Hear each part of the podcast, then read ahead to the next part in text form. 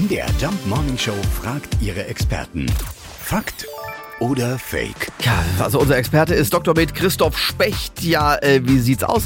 Sind wir gerade geistig äh, voll auf der Höhe? Gerade geht ja für uns alle ein sensationell schöner Sommer zu Ende und vor ein paar Tagen erst wurde eine Studie zu diesem Thema veröffentlicht. Da hat man nämlich mal untersucht, wie arbeitet unser Hirn im Verlauf der Jahreszeiten. Da stellte sich heraus, dass die Hirnleistung von uns allen am besten ist am Ende eines Sommers, am Anfang Anfang des Herbstes. Am schlechtesten ist die Hirnleistung im Winter. Der Unterschied ist tatsächlich massiv. Er entspricht etwa fünf Lebensjahren.